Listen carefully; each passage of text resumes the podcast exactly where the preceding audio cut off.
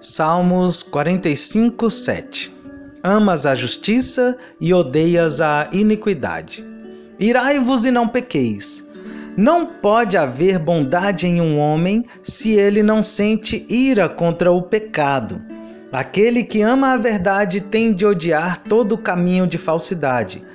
Como o nosso Senhor odiou a iniquidade quando a tentação lhe sobreveio, Três vezes ela o assaltou em formas diferentes, porém ele a enfrentou com a ré da Satanás.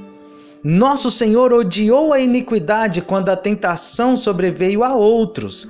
Ele demonstrou seu ódio por meio de lágrimas de piedade do que por palavras de repreensão. Todavia, que palavras poderiam ser mais severas do que as palavras de nosso Senhor dirigidas aos fariseus? Ai de vós, escribas e fariseus hipócritas, porque devorais as casas das viúvas, e para o justificar fazeis longas orações. O Senhor odiou tanto a iniquidade que derramou o seu sangue na cruz para destruí-la. Ele morreu para que ela morresse. Ele foi sepultado para que pudesse enterrá-la em sua sepultura. E ressuscitou a fim de aniquilar a iniquidade para sempre. Cristo está no Evangelho e o Evangelho se opõe à iniquidade em todas as suas formas.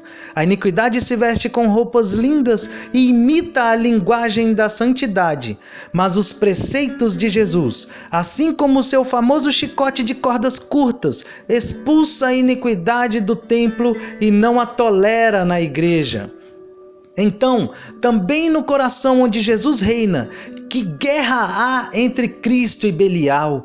Quando o nosso Redentor vier para o ser o juiz, certo, estas palavras trovejantes: Apartai-vos de mim, malditos que são realmente uma continuação do ensino que deu sobre o pecado enquanto estava na terra, demonstrarão como ele odeia a iniquidade. Assim como caloroso é o seu amor pelos pecadores, é quente o seu ódio pelo pecado. Assim como é perfeita a justiça de nosso Senhor, assim também a destruição de toda forma de iniquidade será completa.